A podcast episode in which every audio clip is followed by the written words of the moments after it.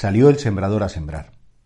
¿Cuántas veces hemos escuchado esta parábola en la cual, pues efectivamente, dice, explica después Jesucristo a sus discípulos que la semilla es la palabra, que la tierra es el corazón del hombre y que efectivamente, pues que hay muchos tipos de tierra. La que está al borde del camino, la que es poco profunda, la que está llena de piedras, de cardos, de zarzas, y solo la tierra prevista y preparada es la que puede recibir esa palabra para hacerla fructificar.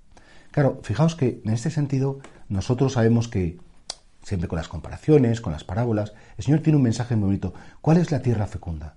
¿Cuál es la tierra preparada? Yo creo que son, hacen falta fundamentalmente dos cosas para que una tierra esté preparada.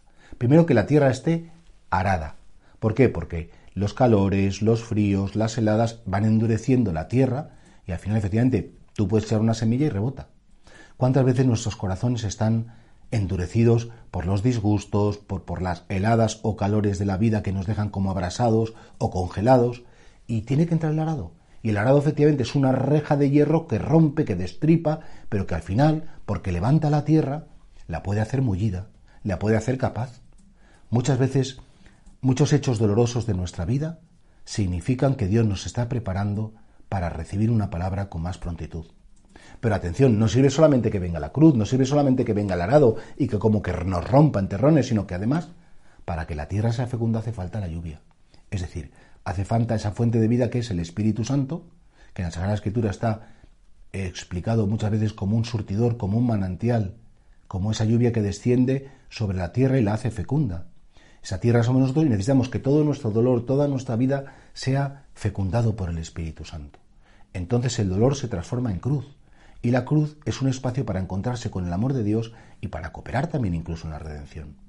Y por eso hoy nos podríamos preguntar dos cosas.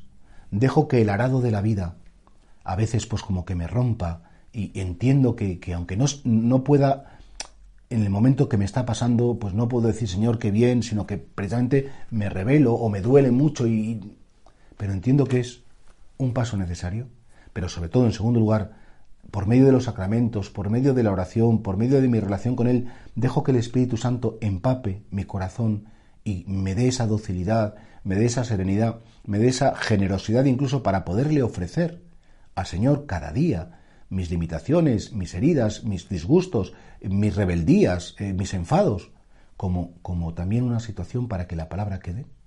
Salió el sembrador a sembrar y cada día Jesucristo va sembrando en los corazones. Piensa, si tu corazón es una tierra endurecida, o piensa si tu corazón es una tierra preparada para que la semilla germine y dé mucho fruto.